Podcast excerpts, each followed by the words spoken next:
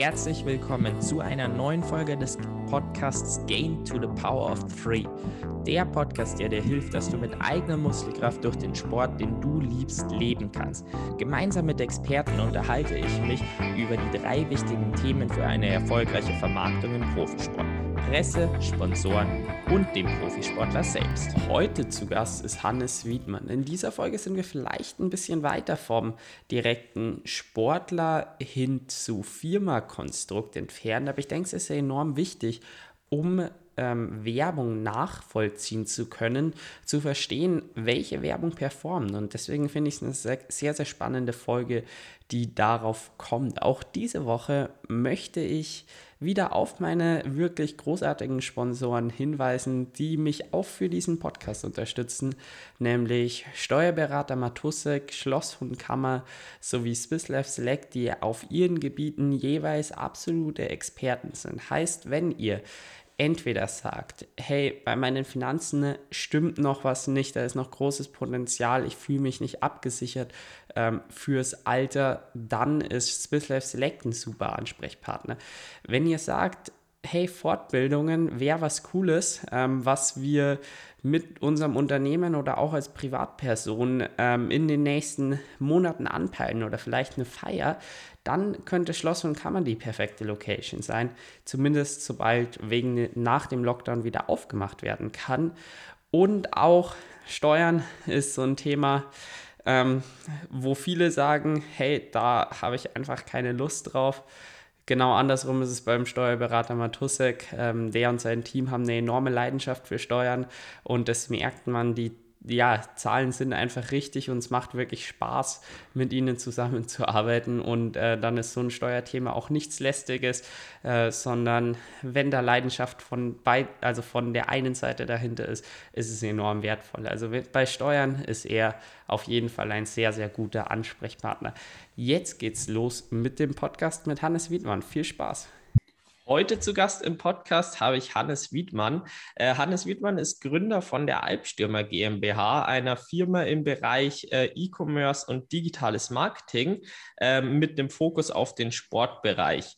Ähm, äh, Hannes ist dort größtenteils für das Marketing bzw. für Social Media Marketing tätig und betreut dabei unter anderem Firmen wie Sailfish, Gibbon Slacklines oder Skyline Park.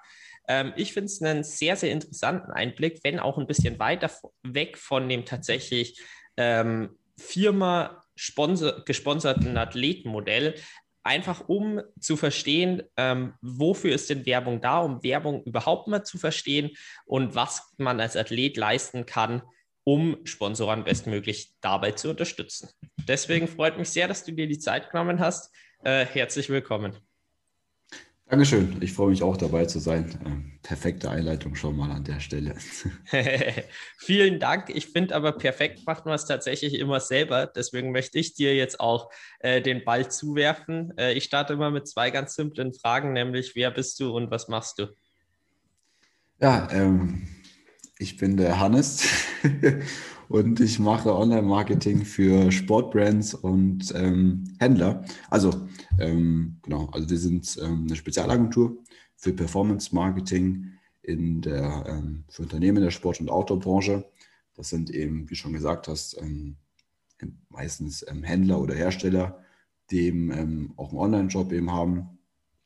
Und dort äh, verwalten wir sozusagen die Werbebudgets in, ja, in entweder je nachdem, welchen Kanal wir halt betreuen. Beispielsweise, ähm, wenn wir jetzt einen Kunden in Facebook betreuen, verwalten wir eben die Werbebudgets in Facebook, Instagram oder eben, wenn wir jetzt sagen, okay, wir betreuen den Kunden in Google, dann verwalten wir da eben die gesamten Werbeanzeigen, schalten YouTube-Anzeigen, Google Shopping-Anzeigen, Suchanzeigen, vielleicht bestimmt schon mal irgendwo gesehen.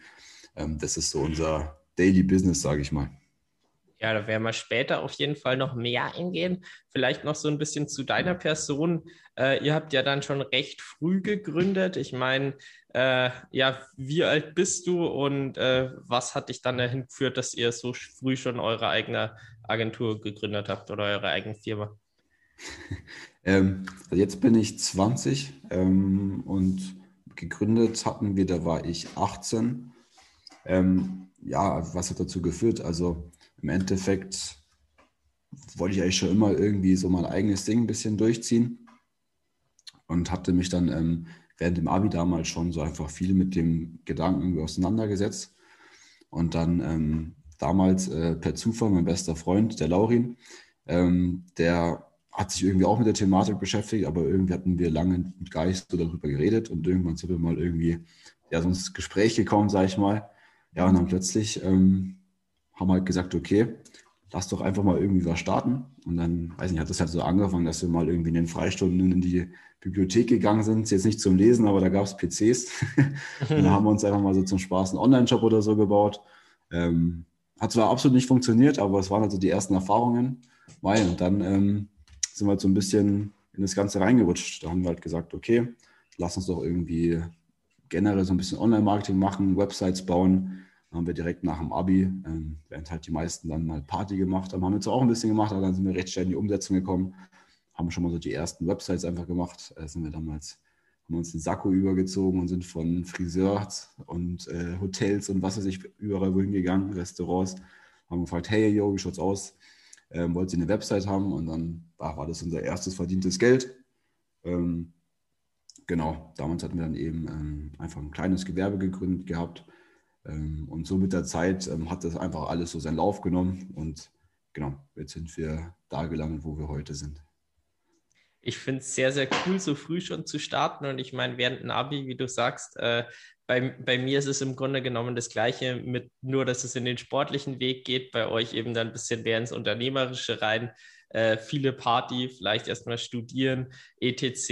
Ähm, ja, und da ist es ja eher die Seltenheit, jetzt gleich zu sagen, hey, wir wollen wirklich gleich durchstarten, beziehungsweise manche sagen aber einfach, ich möchte wirklich erstmal das Studium machen, um Erfahrung zu sammeln. Warum habt ihr euch damals dagegen, gegen zum Beispiel dann Marketingstudium, wäre ja wahrscheinlich so der klassische Studiengang, den man davor irgendwie machen würde? Also, man muss erst mal zu sagen, wir haben schon studiert, also, aber hat halt nur für ein Semester gereicht, weil wir dann halt, ähm, also ähm, der Laurin, hat dann ähm, nach dem Abi ähm, schon auch Marketing tatsächlich ähm, angefangen und ich hatte dann ähm, BWL angefangen, ganz klassisch. Ähm, lief auch eigentlich soweit ganz gut, aber man muss ganz ehrlich sagen, wir beide haben einfach gemerkt, hey, das, was wir in der Uni lernen, bringt uns in unserem spezifischen Feld ja so gut wie überhaupt nichts, weil halt der Online-Marketing-Markt ist einfach, einfach sehr, sehr ja, dynamisch und das, was man heute in der Uni lernt an, an Online-Marketing, sage ich mal, da braucht man gar nicht auf die Idee kommen, dass das in fünf Jahren noch funktioniert, weil einfach der Markt sehr, sehr dynamisch ist. Ähm, dementsprechend hat uns einfach das Studium überhaupt nicht weitergebracht. Ja, und dann ähm, haben wir halt den Schluss gefasst, ähm, dass wir uns einfach voll aufs Business dann konzentrieren. Ähm, und im Nachhinein bereue ich es jetzt auch nicht. Aber ich denke, es ist einfach sehr, sehr individuell, was für Ziele man hat. Ähm, ich würde auf keinen Fall das pauschalisieren, dass ein Studium grundsätzlich nichts bringt. Ähm, ich glaube, das hängt einfach total davon ab, was für persönlichen Ziele habe ich, worin ich den oder warum ich überhaupt ein Studium mache. Also ich persönlich würde nicht sagen, ich mache ein Studium einfach nur des Abschlusshalbers, weil ich der Meinung bin, dass das in Zukunft gar nicht mehr so gefragt ist. Wenn ich studiere, dann würde ich sagen, ich mache es wirklich, weil ich Bock auf den Lerninhalt habe und wirklich sage, ähm, ich mag dieses Wissen aufnehmen. Aber ich persönlich halte nicht viel davon zu sagen, ich studiere, ich studiere nur, um einen bestimmten Abschluss zu haben. Aber muss natürlich auch dazu sagen, manche Branchen braucht man es auch. Deshalb, ähm, ja, es ist, denke ich, eine sehr individuelle Sache, was einem da einfach liegt. Ja, Einstellung kann ich sehr, sehr viel abgewinnen. Ähm, ich meine, gerade beim selber Gründen, da äh, braucht man sich ja mit keinem Personal herumtun, der dann ähm, den Abschluss wirklich fordert. Trotzdem ist es so, ein Unternehmen läuft nicht, wenn man das Wissen nicht hat. Deswegen würde es mich mal so interessieren, ja, woher bekommt ihr dann euer Wissen, beziehungsweise wie, ja, wie hat es eben dazu geführt, dass ihr inzwischen ja Firmen wie irgendwie auch Selfish zum Beispiel betreut, die im Triathlon-Bereich doch ziemlich etabliert sind?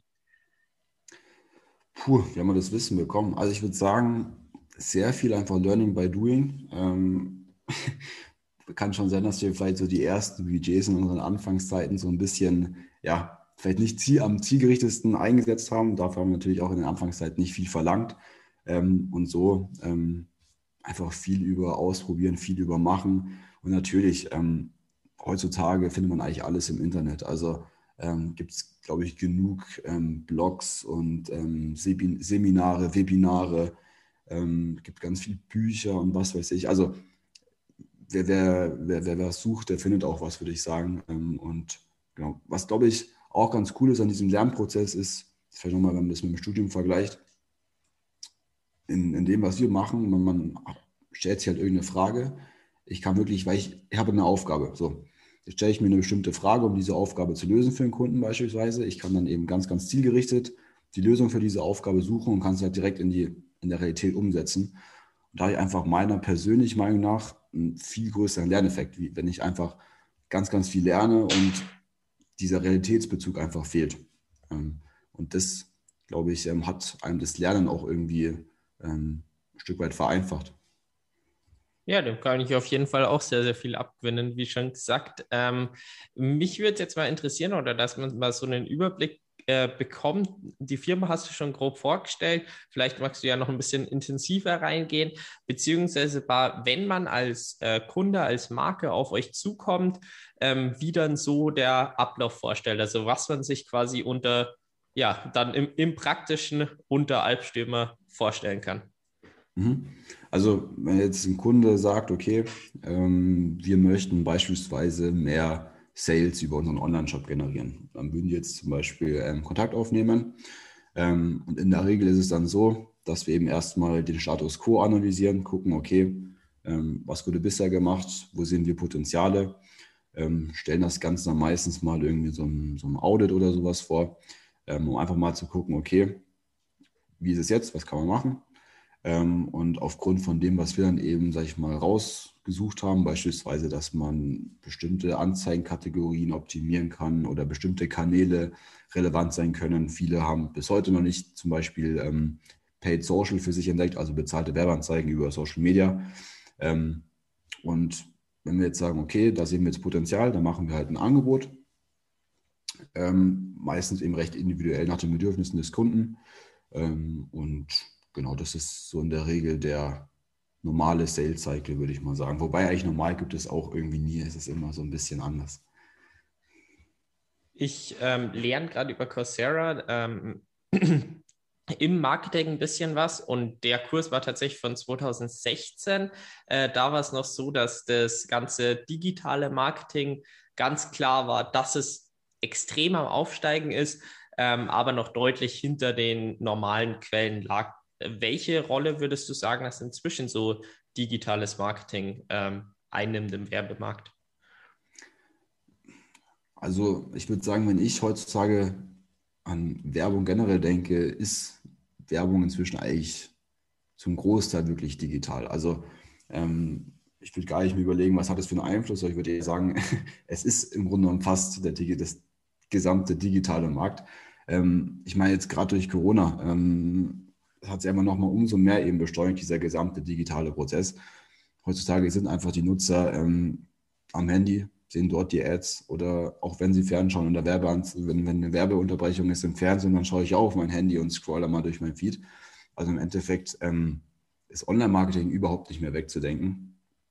Ähm, generell Print, also ist ja auch mehr und mehr am Aussterben. Ähm, ja, also eigentlich ist, ist, für, ist für mich persönlich, klar, ich komme jetzt aus der Branche, vielleicht habe ich da nochmal irgendwie eine andere Meinung, ähm, aber ich persönlich äh, bin schon der Auffassung, dass heutzutage wirklich gerade im B2C-Markt natürlich ähm, ja, Online-Marketing mit ähm, einer der größten Rollen spielt und dann steigen ja auch jährlich die Werbebudgets rasant an. Genau. Wobei, na klar, ähm, es gibt bestimmt noch viele andere Methoden von, von Werbung, aber wie gesagt, ich glaube, dass Online-Marketing da schon eigentlich überhaupt nicht mehr wegzudenken ist. Also es klingt auf jeden Fall so, als ob sich die Zahlen äh, bewahrheitet haben, die man äh, dort gesehen hat. Und so ist definitiv auch mein Eindruck. Und wie man eben sogar sagt, äh, wenn man dann mal Fernsehen schaut oder irgend sowas, was ja gerade in der Jugend jetzt auch nicht mehr ganz das Klassische ist, äh, und da mal Werbung kommt, äh, dass dann auch das Handy gezückt wird und äh, man tatsächlich eher dann in Richtung dieser Werbung äh, schaut. Also gerade so in der Jugend, denke ich mal, ähm, nimmt die digitale Werbung dann einen ganz, ganz großen äh, Teil ein. Jetzt hast du ja schon angesprochen, wie so quasi der Ablauf ist, wenn eine Firma auf euch zukommt. Ähm, mich würden jetzt die weiteren Schritte interessieren. Ihr habt äh, Potenziale bei über verschiedene Quellen ähm, ja, entdeckt ähm, und wie wie ist dann der weitere Ablauf? Ähm, wie schaut quasi dann die Werbeschaltung aus bis hin zum Kauf? Mhm.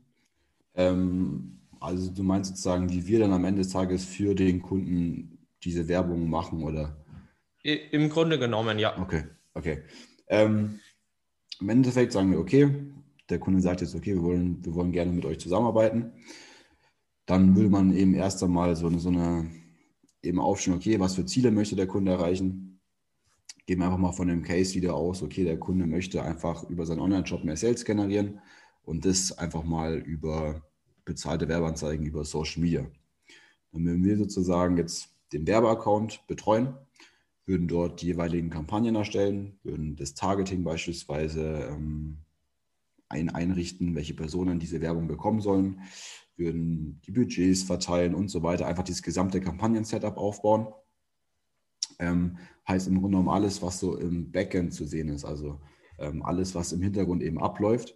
Der Content selber kommt eigentlich zum Großteil von unseren Kunden, heißt ähm, der Kunde hat halt eben jetzt Bilder und die verwenden wir dann eben in unseren Anzeigen und geben dann wiederum, ähm, wenn wir diese Anzeigen schalten, und dann eben erste Ergebnisse sehen, dann geben wir schon wiederum Empfehlungen an den Kunden, was für Bilder, Creatives denn gebraucht werden.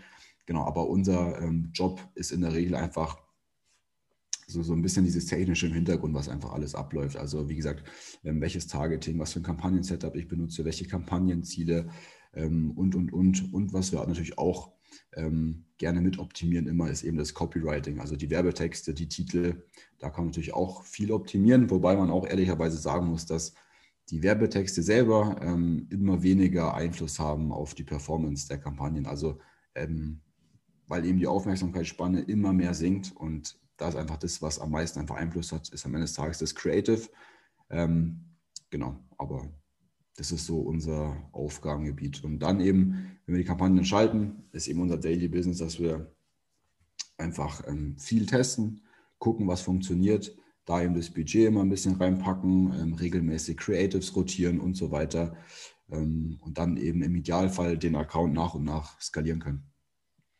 Wie unterschiedlich ist es dann tatsächlich von Firma zu Firma? Ich stelle mir da einen relativ großen Unterschied vor, zum Beispiel bei einer Firma, die irgendwo in Richtung Sockenverkauf ist, relativ günstige Produkte, die man vielleicht auch einfach mal so schnell kauft, zu eben dann irgendwo hin einem äh, Sailfish Neoprenanzug, der dann ja wirklich 700 Euro zum Beispiel kostet, ähm, wo man dann halt auch einfach nochmal deutlich mehr ja, Research reinsteckt, wie unterscheidet sich da dann zum Beispiel eine äh, Werbekampagne oder kann man das sagen? Doch, auf jeden Fall. Also bei so günstigen Produkten ist jetzt mal salopp gesagt, einfach der Sales Cycle deutlich kürzer. Also ich brauche jetzt nicht, wenn ich jetzt eine coole Socke sehe, dann brauche ich jetzt auch nicht viel Bedenkzeit, ob ich mal jetzt 20 Euro ausgebe oder nicht. Wenn ich jetzt mir einfach einen Anzug hole für 700, 800 Euro, dann ähm, brauche ich eben in der Regel schon mal länger. Ähm, ich vergleiche mal andere Anzüge. Ich möchte genau wissen, aus welchem Material ist der ähm, und so weiter. Habe ich vielleicht irgendwelche Garantien? Das sind eben alles, Punkt, alles so Punkte, die ich dann noch viel mehr eben in, in, in diesem Sales Cycle eben kommunizieren muss. Heißt insgesamt wird einfach diese Customer Journey ähm, ein bisschen aufwendiger, wenn man so sagen möchte, aber man, man, kann, man muss eben einfach viel mehr Nutzen kommunizieren. Und man muss, es muss einem eben auch im Klar sein, dass eben der Sales Cycle nicht, weiß nicht, zwei Tage dauert, wie bei einem Socken, sondern auch vielleicht mal einen Monat dauern kann. Und dementsprechend muss man auch wissen, die Ads, die ich heute schalte, vielleicht sehe ich auch von diesen Ads erst in einem Monat die Wirkung. Heißt, ähm, das, das sind natürlich Punkte, die man da berücksichtigen muss. Okay, krass, dass sogar dann eben die Ads, die man heute schaltet, da dann in einem Monat noch Wirkung zeigen. Aber gut, macht, macht irgendwohin ganz viel Sinn. Ähm, wie ist es dann, wenn du jetzt von einem Sales Cycle von äh, einem Monat wirklich sprichst? Also ich habe so irgendwie im Kopf, äh, da hat mich der Laurin auch schon verbessert, also dein Kollege eben für alle Hörer jetzt. Ähm, dass es wirklich so ist. Ich dachte, es waren irgendwie achtmal ungefähr, die man ähm, eine Werbung sehen muss, bis man tatsächlich kauft. Ähm, was ist da so eure Erfahrung, wie oft es tatsächlich ähm, ja, den, den Kontakt zum Produkt braucht, bis es dann zum Kauf kommt? Puh. Also, das ist eine wahnsinnig schwierige Frage. Also, ich würde sagen, erstens hängt es wirklich total ab, ähm, davon ab, was für Produkt habe ich ähm, wie stark ist das Branding schon von dem Produkt? Also inwieweit ist die Marke schon davor bekannt? Ich meine, wenn ich jetzt ähm, irgendein Produkt von Adidas sehe, braucht Adidas nicht viel zu sich sagen, weil Adidas kennt man einfach. Wenn ich jetzt aber irgendeine No-Name-Marke habe, auch da brauche ich wiederum mehr Touchpoints, um einfach dieses Vertrauen zu gewinnen.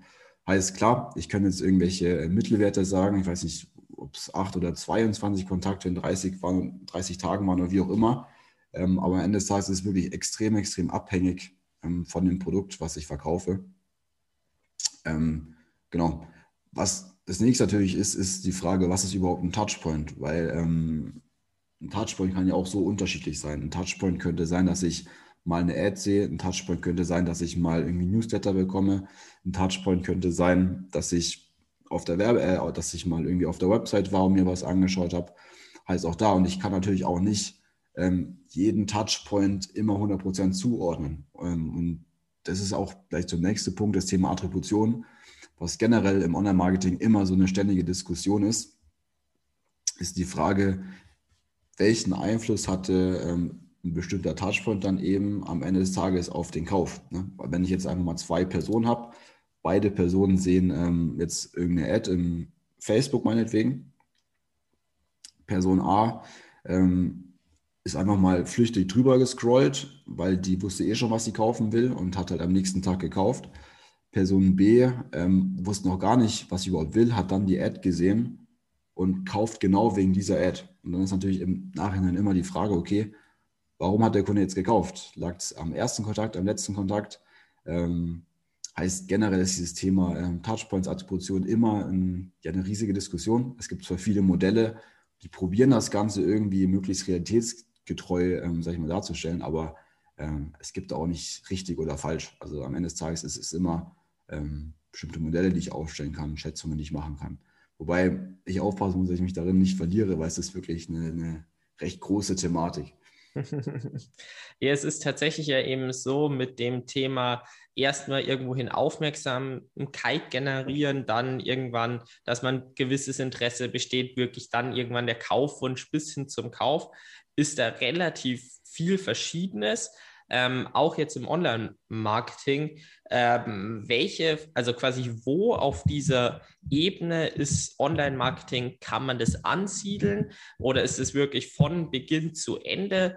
Ähm, keine Ahnung, kann man wirklich, um quasi von Aufmerksamkeit bis Kauf wirklich alles durchzumachen, ähm, einfach Instagram-Werbeanzeigen machen und am Ende kriegst du die Käufer oder ähm, ja, äh, wie, was kann man da eben machen, um erstmal Aufmerksamkeit zu bekommen, bis hin dann eben, wie unterscheidet sich das dann zum Kauf? Also im Endeffekt ähm, muss ich ja erstmal Aufmerksamkeit schaffen, damit ich überhaupt Käufe generieren kann. Ähm, klar kann ich jetzt sagen, wenn ich jetzt verschiedene Kanäle habe, könnte ich zum Beispiel sagen, ich mache mit Google meinetwegen meinen ersten Kontakt. Jemand sucht jetzt, ähm, ich hätte gerne einen Neoprenanzug kommt meinetwegen auf die Sailfish-Seite und kriegt im Nachgang über Facebook Werbung für, diesen, ähm, für dieses Produkt. Aber am Ende des Tages, wenn wir jetzt mal nur bei einem Kanal bleiben, beispielsweise bei Instagram, und ich möchte jetzt Instagram-Ads skalieren, muss ich ja zwangsläufig, ähm, um, ich muss ja den Full-Funnel skalieren, um überhaupt skalieren zu können. Wenn ich jetzt sage, ich gehe immer nur auf kaufbereite Nutzer, ähm, brennt ja meine Zielgruppe schneller ab, wie ich Amen sagen kann. also ähm, ich muss ja am Ende des Tages ähm, meinen Full Funnel skalieren und da gehört es natürlich dazu, dass ich auch ähm, die Brand Awareness oder einfach den im Marketing sagt man Upper Funnel oder Topper Funnel, dass ich den natürlich auch mitskaliere. Ähm, heißt, ich muss zwangsläufig im Online-Marketing vom ersten Touchpoint bis zum letzten Touchpoint ähm, Marketing machen. Was man auch sagen kann, ist, ähm, wenn ich jetzt sage, ähm, ich bin beispielsweise ein ähm, Händler von ähm, Neoprenanzügen. Ähm, da macht es natürlich nicht immer Sinn zu sagen, dass ich auch im Top-of-Funnel, also im Brand-Awareness-Bereich Werbung mache, weil natürlich, wenn die Nutzer auf eine Händlerseite gehen, meistens schon wissen, was sie haben wollen, weil dann hat meistens zum Beispiel der, die Brand die Vorarbeit geleistet, hat ähm, eben im Upper Funnel schon dieses Produkt irgendwie vorgestellt, einfach für Awareness gezeugt. Jetzt geht es darum, dass der Kunde konvertiert, macht Preisvergleiche, kommt auf eine Seite, auf eine Händlerseite. Und da macht es natürlich nicht immer Sinn, dass der Händler jetzt auch in Funnel geht. Ähm, da macht es natürlich Sinn, dass der Händler sagt, ich greife mit die Nutzer ab, die jetzt zum Beispiel schon auf meiner Seite waren und bin eher im, im, im Lower Funnel, im Retargeting unterwegs.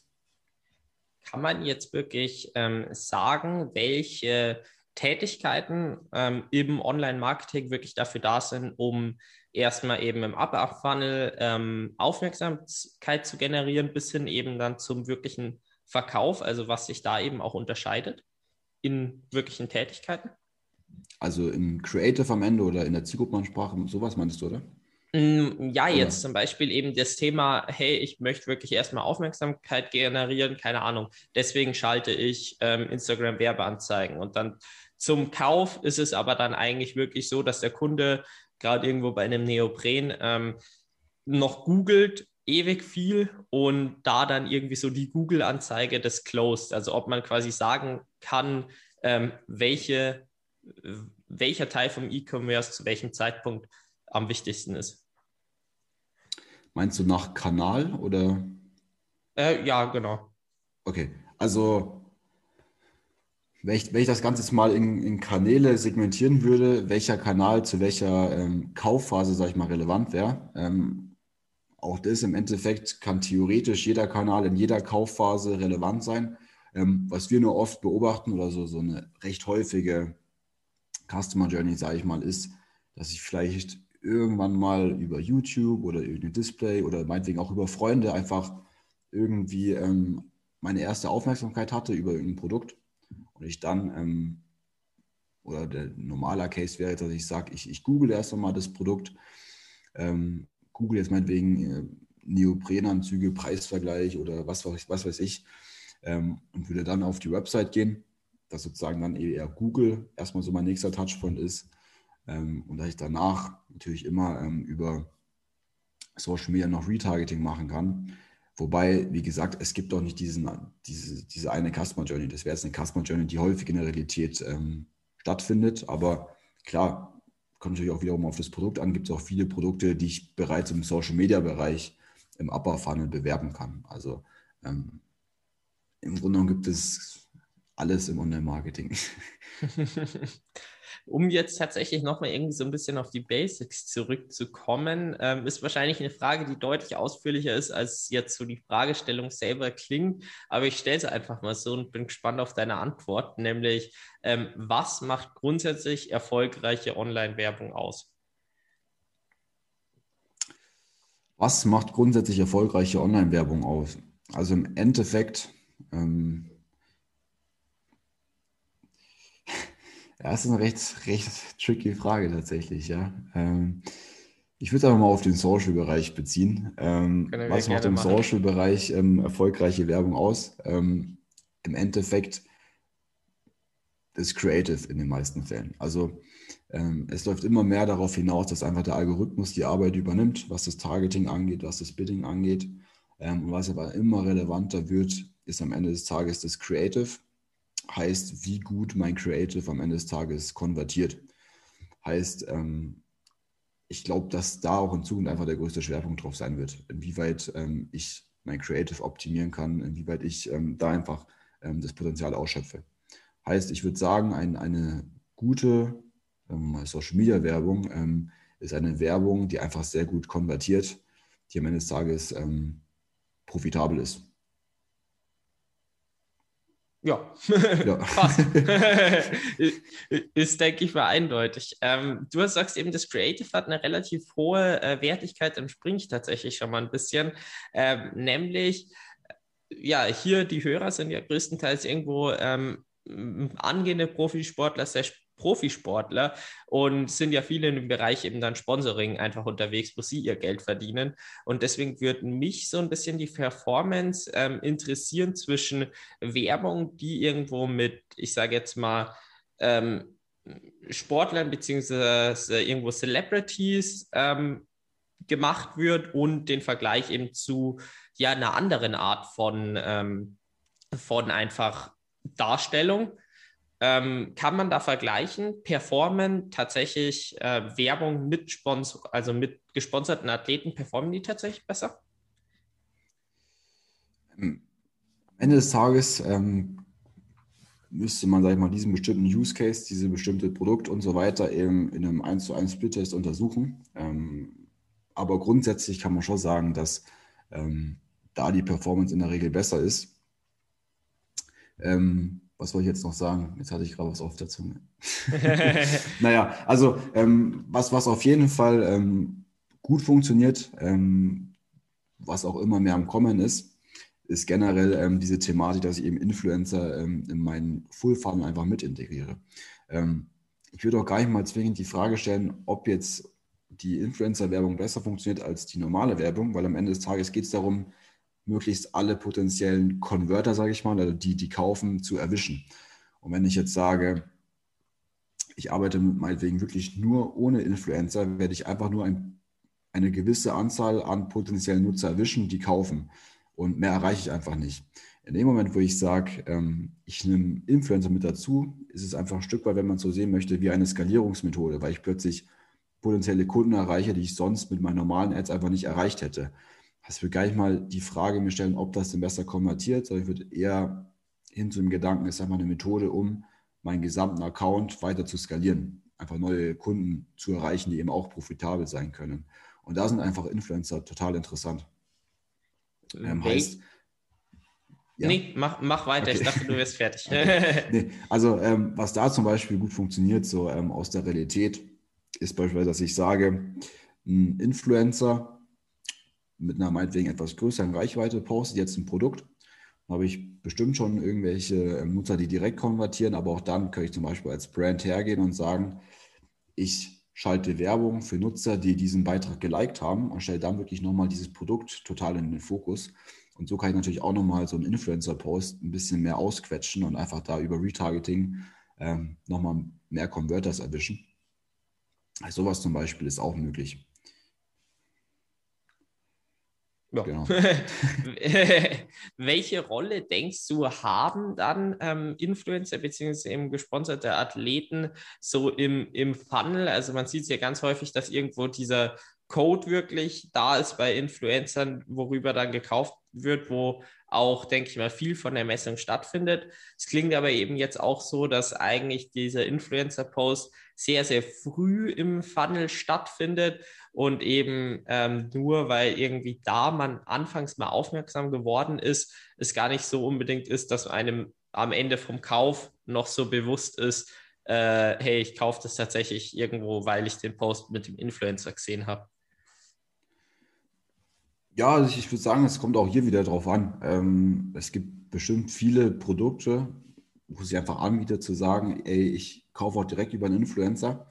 Aber gerade jetzt auch vielleicht auch bei höherpreisigen Produkten ähm, werde ich nicht sofort, ähm, werde ich nicht sofort kaufen, nur weil mein Lieblingsinfluencer das trägt.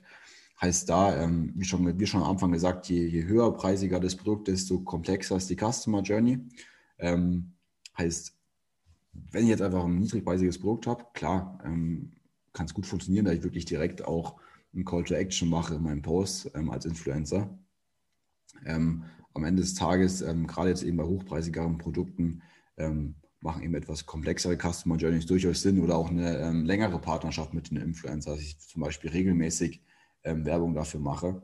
Auch sowas ist natürlich möglich was denkst du dann quasi, dass ähm, als äh, Athlet oder als Influencer eben ähm, dann so ein sehr, sehr guter Weg ist, ähm, um quasi wirklich dann langfristig gesehen ähm, Kunden zu akquirieren? Ist es wirklich ähm, bewusst, also gerade eher bei höherpreisigen äh, Produkten, weil wir uns da jetzt im Sport größtenteils eben in die Richtung bewegen?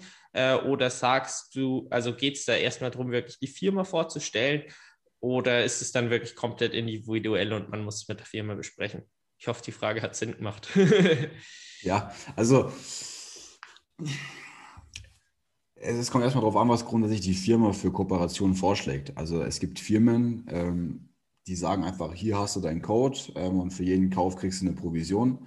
Ähm, und es gibt Firmen, ähm, die einfach sagen, du sollst einfach Teil des gesamten Full-Funnel-Konzeptes sein.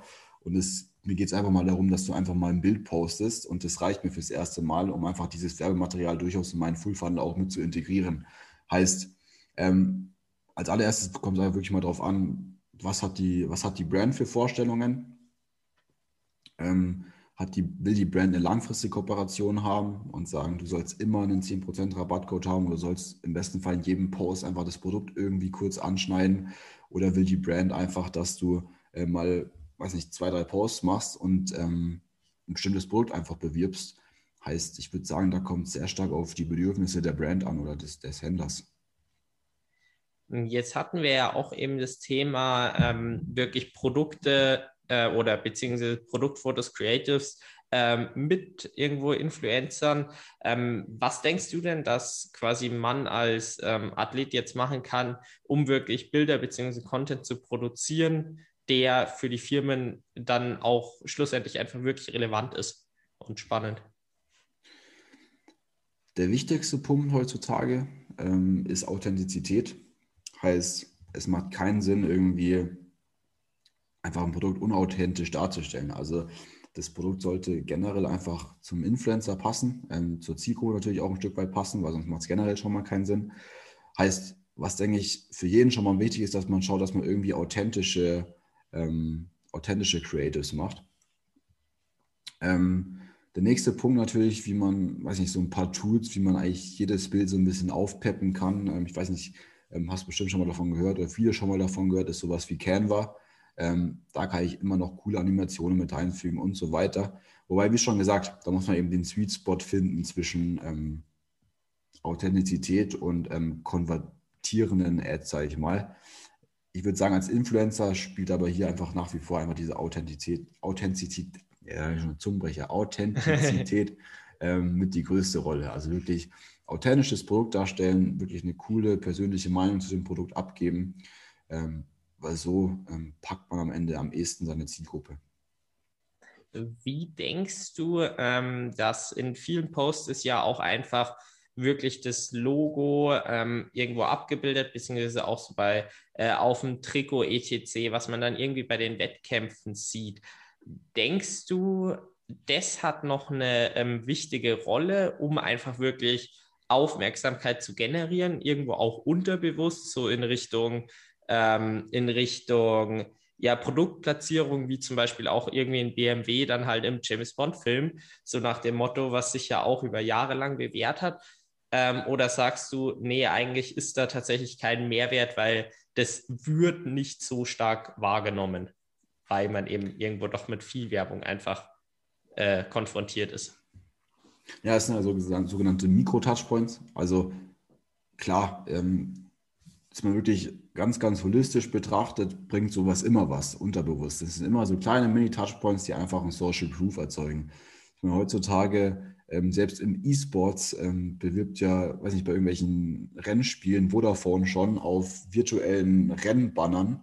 Heißt auch da sind ja auch alles so Mini-Touchpoints, die natürlich nicht direkten Umsatz zeigen, aber die natürlich wirklich sehr, sehr, sehr holistisch betrachtet und natürlich auch ein Stück weit langfristiger betrachtet eine Wirkung haben. Schwierig wird es eben nur in der Auswertung. Da bin wir wieder beim Thema Attribution. Was für einen Einfluss hat jetzt das, dass jetzt hier einfach mal so ein Logo mit dabei war? Das ist praktisch, ja, in den meisten Fällen nahezu unmöglich, da wirklich valide Aussagen zu treffen, inwieweit das eben ähm, ja, positive Wirkung hatten auf diesen, auf einen Sales Cycle. Ähm, insgesamt hat es eine positive Wirkung, aber äh, man kann nicht sagen oder oft eben nicht sagen, inwieweit das jetzt eine, eine außerordentlich positive Wirkung hatte. Ähm, heißt, ich würde sagen, da kommt es eben auch wieder darauf an, wie macht der Influencer in dem Fall natürlich, wie verdient der sein Geld? Verdient er sein Geld wirklich nur auf Provisionsbasis für jeden Kauf, dann würde ich sagen, sag mal, diese Mikro-Touchpoints sind dann, würde ich sagen, eher irrelevant, weil der Nutzer kauft am Ende dann eben, oder die Conversion kann dann nicht dem Influencer zugeordnet werden, sondern ich kaufe dann einfach, weil ich die Marke kenne. Oder ähm, wenn es einfach eine grundsätzliche Kooperation ist, wo ich sage, der Influencer kriegt einfach unabhängig davon, wie viel verkauft wird, einfach einen pauschalen Betrag dann macht sowas natürlich auch immer Sinn ähm, für die Brand, auf jeden Fall. Also ich hatte es jetzt eben tatsächlich auch ein paar Mal bei verschiedenen Firmen, die dann halt gesagt haben, hey, sie wissen einfach nicht so wirklich, was das äh, Sponsoring dann bringt. Also weil es eben so unmessbar ist. Hast du irgendwie einen Tipp, wie man der Firma dann eben auch diese, diesen Effekt von Mikro-Touchpoints näher bringen kann? Mm. Also Variante A ist natürlich mit einem Gutscheincode. so, es geht natürlich immer, aber jetzt, wenn wir wirklich nochmal auf den anderen Case gehen, dass wir sagen, ähm, es ist einfach mal eine langfristige Partnerschaft. Ähm, boah, also es ist tatsächlich sehr, sehr schwierig, die Thematik. Ähm, was jetzt aus dem Online-Marketing grundsätzlich funktioniert, ähm, was natürlich aber auch nur irgendwie messbar ist, ähm, wenn auch die Reichweite des Influencers dementsprechend ein bisschen größer ist, ist beispielsweise zu messen, inwieweit der Brandname zum Beispiel in der organischen Suche häufiger vorkommt. Also wenn ich jetzt ein Influencer bin und in total vielen Posts ähm, diese Brand einfach irgendwie im Bild mit drin habe und im Nachgang sehe ich zum Beispiel in der Google Analytics Auswertung, Auswertung der Brandname wurde ähm, so und so viel mal häufiger einfach generell gesucht. Klar kann ich dann sagen, ähm, es hat irgendwie einen Einfluss, aber auch dann, ich sage mal, das kann ich nur machen, wenn die Brand natürlich nicht überall jetzt ähm, Brand Awareness Maßnahme macht. Ähm, heißt, ähm, wenn sich nur das eine Ding tatsächlich verändert hat, dann könnte man es messen. Und ja. das ist in der Realität eben oft nicht der Fall. Deshalb, ähm, klar, was, was sonst noch möglich ist, ist vielleicht in irgendeiner Form noch mit, mit Kundenbefragungen oder wie auch immer. Aber auch das ähm, ich glaube, du merkst schon, gerade in der Schiene, wenn es wirklich nur um so Mikro-Touchpoints geht, ist es wirklich sehr, sehr schwierig heutzutage, da Auswertungen zu machen. Ja, ich, ich fand es eben wirklich interessant, weil es durchaus ein Thema ist, was mich irgendwohin dann im Sponsoring-Bereich beschäftigt. Äh, ist jetzt tatsächlich die Antwort, die man nicht so gern bekommen hat. Man hätte gern so, hey, ähm, sag das und das und das, dann ähm, wissen sie Bescheid und verstehen sie es so ungefähr. Ähm, aber ich meine, klar, der der Punkt ist relativ ein, also relativ nachvollziehbar, dass es eben enorm schwer messbar ist. Und ähm, ja, deswegen würde also, ich das. Was, was vielleicht auch noch eine Möglichkeit wäre, ähm, wenn man das jetzt wie zum Beispiel wieder, ähm, für den Gedanken hatten wir vorhin schon mal, dass man mal einfach mal so testet. Ähm, man hat jetzt einfach mal zwei Ads zum Beispiel. Ich sage, eine Ad ist einfach mal nur so das Produkt und eine andere Ad ähm, ist das Produkt mit dem Influencer drauf klar, dann kann ich natürlich schon sagen, ich, ich bespiele meinetwegen auch genau die gleiche Zielgruppe, dann kann ich schon sagen, okay, Ad 1 mit dem Influencer hat besser funktioniert, heißt, ich habe hier einfach einen größeren Social Proof. Und da kann ich natürlich schon irgendwo sagen, dass es einfach einen guten, positiven Einfluss hat. Ähm, das geht schon. Ähm, also es gibt immer irgendwie Möglichkeiten, um zu gucken, inwieweit der Influencer dann an Relevanz hat. Aber jetzt wirklich nochmal auf den Case, dass ich einfach mal immer mal wieder so kleine Mikro-Touchpoints habe. Es ist extrem schwierig, sage ich mal, das Ganze ähm, grundsätzlich auszuwerten, aber ähm, Brands sind trotzdem irgendwo auf, auf Influencer natürlich auch angewiesen, ähm, auf diese Touchpoints. Heißt, ja, es ist schwierig. Ähm, auf der anderen Seite ähm, sind sie natürlich auch wiederum ein bisschen auf Influencer angewiesen und es wird auch in Zukunft noch relevanter sein. Ähm, genau. Heißt, es gibt schon so auch zum Beispiel Möglichkeiten. Jetzt würde ich tatsächlich noch ähm, wieder ein bisschen vom Thema abschweifen und äh, ja auf die aktuellen Trends ein bisschen eingehen, nämlich äh, aktuelle Trends in der Sportbranche. Es tut sich ja doch aktuell wirklich viel. Ähm, und da würde mich einfach mal interessieren, was geht denn aktuell in, in Sachen Werbung in der Sportbranche äh, wirklich ab? Was ist es wichtig zu kennen, sage ich mal? Ähm auf, auf, auf Creative-Ebene auf, oder einfach mal wirklich total allgemein gefragt? Wir können ja mal all, allgemein starten und dann in, okay. äh, in, in die Details reinsteigen. Was ist wichtig? Also generell ist es wichtig zu wissen, dass natürlich ähm, nicht jeder mal so aktuell raus kann, weil es einfach oft eben Ausgangssprengungen gibt oder vieles nicht erlaubt ist. Heißt, ähm, es ist grundsätzlich schon mal wichtig, die Produkte aus ist ja eigentlich immer wichtig im Marketing, dass man die Produkte aus der Perspektive, sag ich mal, des, des potenziellen Käufers sich anschaut. Aber jetzt ist es eben umso mehr wichtig zu gucken, was, was für Bedürfnisse hat jetzt wirklich der, der Käufer. Beispielsweise E-Bikes, totales Thema, was gerade total durch die Decke geht. Warum? Die Nutzer brauchen irgendeine, äh, die, die Käufer brauchen irgendwie eine Beschäftigung, ähm, wollen an die frische Luft gehen, Gyms haben zu dann kaufe ich mir halt ein E-Bike. Also ich glaube, es ist aktuell total wichtig ähm, oder einfach umso mehr nochmal wichtig, die nochmal zu hinterfragen, was, was, was, was ist am Ende für den Käufer wichtig, was Bedürf Bedürfnis hat aktuell der Käufer. Ähm, da gibt es auch ganz viele Studien, dass jetzt zum Beispiel Käufer ähm, dieses persönliche Wohlbefinden, diese persönliche Gesundheit, dass das einfach nochmal wichtiger geworden ist dass man dementsprechend eben auch seine, ja, seine, seine Zielgruppenansprachen, seine Creatives drauf anpasst. Ich würde sagen, dass das so ein Punkt ist, der gerade sehr relevant ist. Du hattest tatsächlich ja auch nachgefragt, eben genau nach Creatives, ähm, ob, ob ich es darauf beziehe. Deswegen beziehe ich die Frage jetzt im zweiten Schritt einfach genau darauf und ja, frag mal, was da eben die Trends sind, die es zu beachten gibt. Mm, generell ist man vielleicht nicht nur auf, auf Sportbusiness, sondern sehr allgemein mal gesagt, ähm, das Thema Vertical Video ähm, wird immer spannender. Heißt, die Nutzer drehen eben nicht mehr ihr Handy, um sich Videos anzuschauen, sondern ähm, man schaut das eben nur noch oder meistens eben hat man sein Handy vertikal. Dementsprechend sollte man so auch seine Creatives darauf anpassen. Heißt Stichwort Stories und so weiter werden immer spannender. Auch heißt, ähm, ich habe es gerade eben schon gesagt, Videos. Ähm, Videos sind total spannend. Also Videos ähm, sind die Zukunft. Videos konvertieren x-mal besser als ähm, so, sag ich mal, einfache Bilder. Ähm, heißt generell so, so animierte Sachen ähm, mit, mit coolen Schriften, vielleicht auch da an der einen oder anderen Stelle mal ein cooler Kontrast, ähm, sind einfach, sag ich mal, auf Creative-Ebene Punkte, die sehr gut funktionieren. Eigentlich ähnlich so ein bisschen wie diese gesamte TikTok-Szene ähm, oder diese Reels-Szene, die ja gerade auch so immer mehr ähm, an Beliebtheit gewinnt oder schon sehr beliebt ist. So auch Videos, die einfach ähm, auf den Punkt sind, dynamisch sind, knackig sind. Ähm, weiß nicht, nicht länger als zehn Sekunden sind. Weiter reicht die Aufmerksamkeitsspanne eh nicht ich eine ganz klare Kommunikation habe, der, der Kunde gleich weiß, okay, worum geht es in dieser Ad, was, was möchte mir hier verkauft werden, jetzt mal salopp gesagt. Ähm, sowas ist auf Creative-Ebene ähm, relevant oder wird immer relevanter. Was mich da tatsächlich noch interessieren würde, ähm, jetzt nochmal relativ generell, ähm, finde ich aber eine wichtige Frage, nämlich welche Quoten können denn bei Online-Werbung tatsächlich erwartet oder erreicht werden. Heißt, ähm, inwieweit man profitabel ist oder? Ja, genau. Also okay. wie, wie viel man quasi, äh, wenn es gut läuft, rausbekommen kann, sage ich mal. Das, es gibt so, ein, so, ein, so eine Regel, so eine Daumenregel im Online-Marketing. Je höher die Marge, desto niedriger ist der ROAS, also der Return on Ad Spend.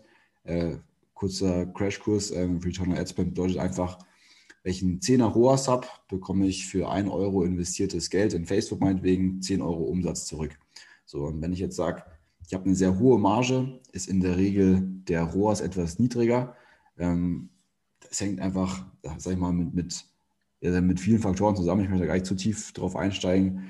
Und wenn ich einen niedrigen ROAS habe, brauche ich zwangsläufig, äh, Entschuldigung, wenn ich eine niedrige Marge habe, brauche ich zwangsläufig ein hoher ROAS, um profitabel zu sein. Heißt, ähm, ich würde sagen, in erster Linie hängt es mal sehr stark von der Marge ab, was ich überhaupt für ein ROAS brauche, um profitabel zu sein. Ähm, Im im Facebook-Bereich, ähm, sage ich mal, ist oft so ein 5er ROAS, 6er ROAS, 7er ROAS, ähm, meist schon ganz ordentlich. Ähm, heißt eben, ich bekomme für 1 Euro ähm, 6 Euro, 7 Euro, 8 Euro Umsatz zurück.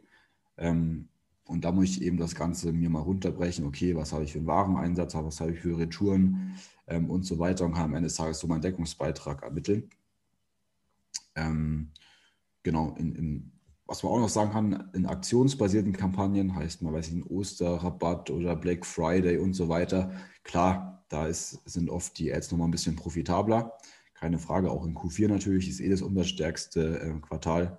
Ähm, und sonst, ähm, was man auch sagen kann, ist, dass das Google ähm, auch tendenziell immer so ein bisschen höheren ROAS hat, weil ich einfach in Google habe ich da so ein bisschen dieses, ähm, dieses Pull-Marketing. Heißt, ähm, ich, ich ziehe den Kunden zu mir, der Kunde hat ja schon einen gewissen Intent, weil er ja gerade was sucht und findet dann eben eine perfekte Lösung. Im Social-Bereich ist es ja so dieses Push-Marketing. Ich bin gerade so im Social-Media-Bereich, will mal so abchecken, was meine Freunde machen Man kriegt so eine Push-Werbung, hey, schau dir das und das und das an. Und da, dadurch, dass hier eben der Intent so ein bisschen niedriger ist, ähm, ist hier in der Regel der, der ROAS auch ein bisschen niedriger. Wenn man das jetzt auf Social Media bezieht, kann man dann sagen, ähm, wie viele Prozent von den Leuten, die eine Werbung sehen, dann tatsächlich auch, also da gibt es ja immer diesen zu dem Profil äh, etc. Äh, zur Webseite Button, wie viele Prozent das so im Generellen sind? Die, die Click-Through-Rate, also hängt im Grunde genommen sehr stark davon ab, ähm, einmal wie gut mein Creative logischerweise ist ähm, und in welcher Funnel-Stage ich mich befinde. befinde. Ähm, ich eine gute Click-Through-Rate ähm, wäre weiß, also wie gesagt, es ist immer sehr schwer, so allgemeine Sachen ähm, zu sagen. Ich kann, also alles, was eine Click-Through-Rate unter 1% beispielsweise hat, ist eher schlecht. Ähm, heißt, unter 1% klicken am Ende des Tages auf die Ad.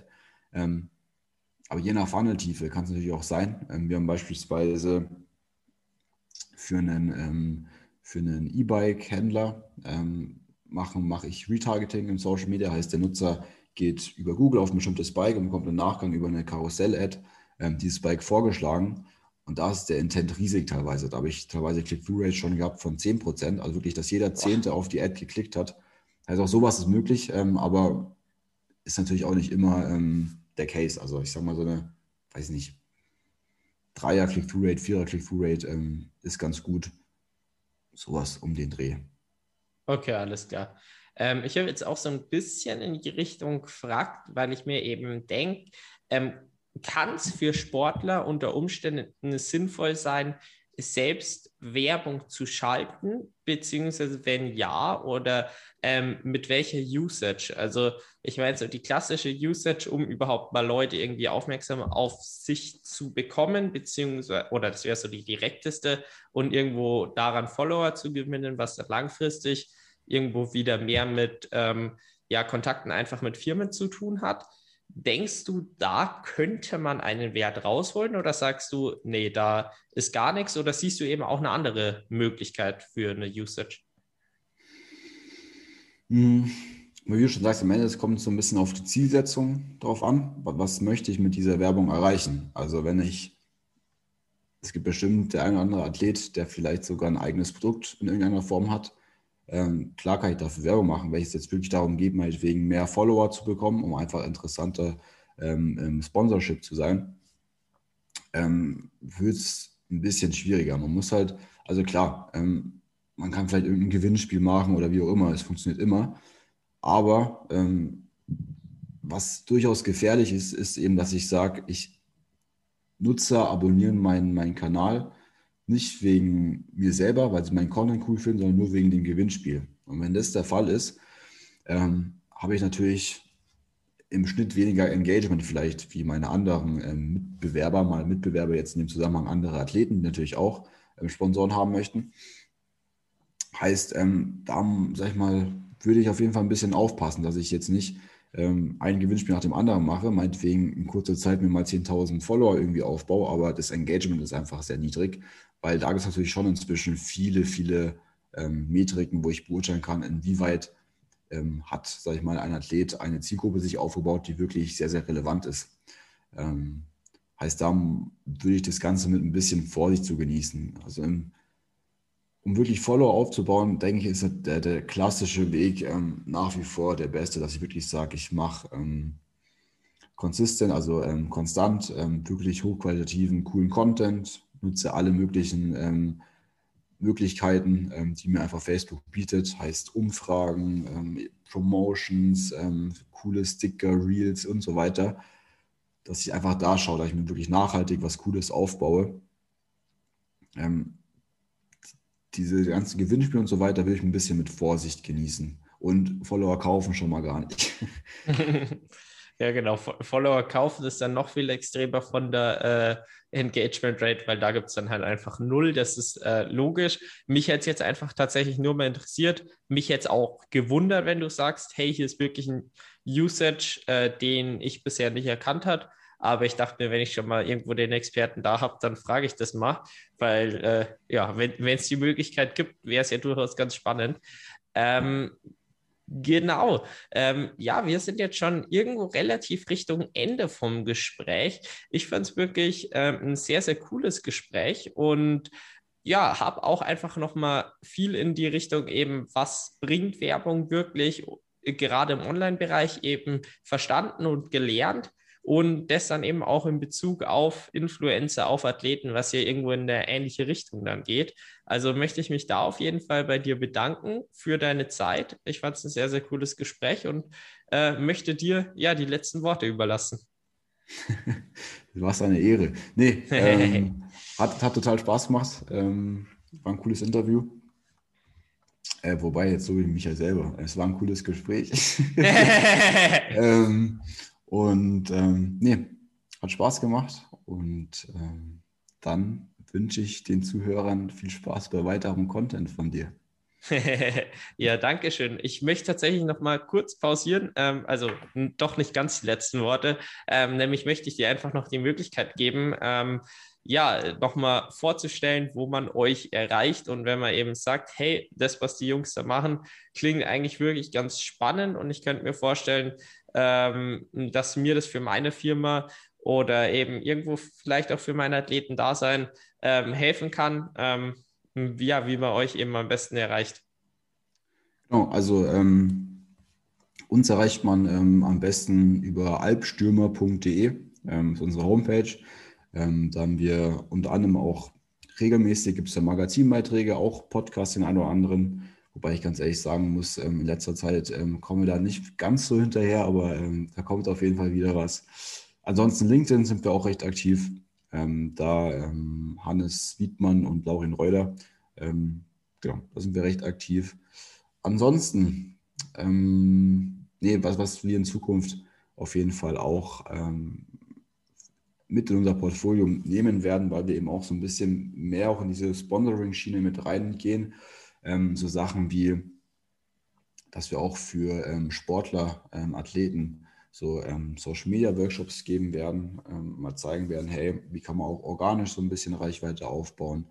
Genau, heißt, wenn, wenn da Interesse besteht, kann man natürlich auch gerne mal austauschen. genau, das ansonsten, wie gesagt, ist nach wie vor unser Daily Business, der Performance-Bereich, wenn es wirklich darum geht, ein bestimmtes Produkt zu vermarkten. Ähm, genau, da sind wir auch der Ansprechpartner. Kauft sofort. genau. Äh, ja, das, das haben wir ja jetzt auf jeden Fall ausführlich bequatscht, was ihr da auf jeden Fall macht. Und wenn es eben spannend ist für die Leute, denke ich mal, melden sie sich jetzt auf jeden Fall. Was sehr interessant klang, war jetzt eben auch für Sportler ähm, irgendwohin oder für Athleten ähm, der Social Media Workshop, weil es einfach was Wichtiges ist ähm, klang ja jetzt noch nicht so spruchreif, aber wenn es einfach in den nächsten Wochen und Monaten spruchreif ist, darfst du sehr, sehr gerne auf mich einfach nochmal zukommen und äh, dann ja, würde ich da auch einfach nochmal teilen, ähm, um eben ja auch Mehrwert einfach zurückzugeben. Und falls sich jetzt die Leute eben denken, hey, das klingt ganz spannend, ist aber noch nicht entwickelt und das dann vielleicht nochmal sehen, äh, ja, vielleicht dann eben auf euch zukommen. Ja, genau, sehr cool.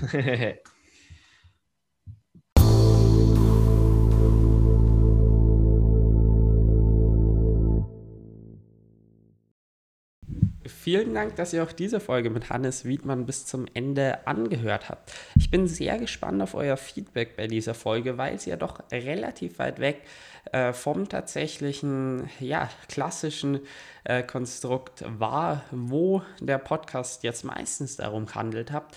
Mich würde es aber trotzdem interessieren, ob ihr die Folge spannend fand, fandet und ob ich vielleicht mehr in die Richtung produzieren soll, ähm, um Werbung zu verstehen. Auf jeden Fall vielen Dank fürs Anhören und ich wünsche euch noch einen ganz schönen Tag.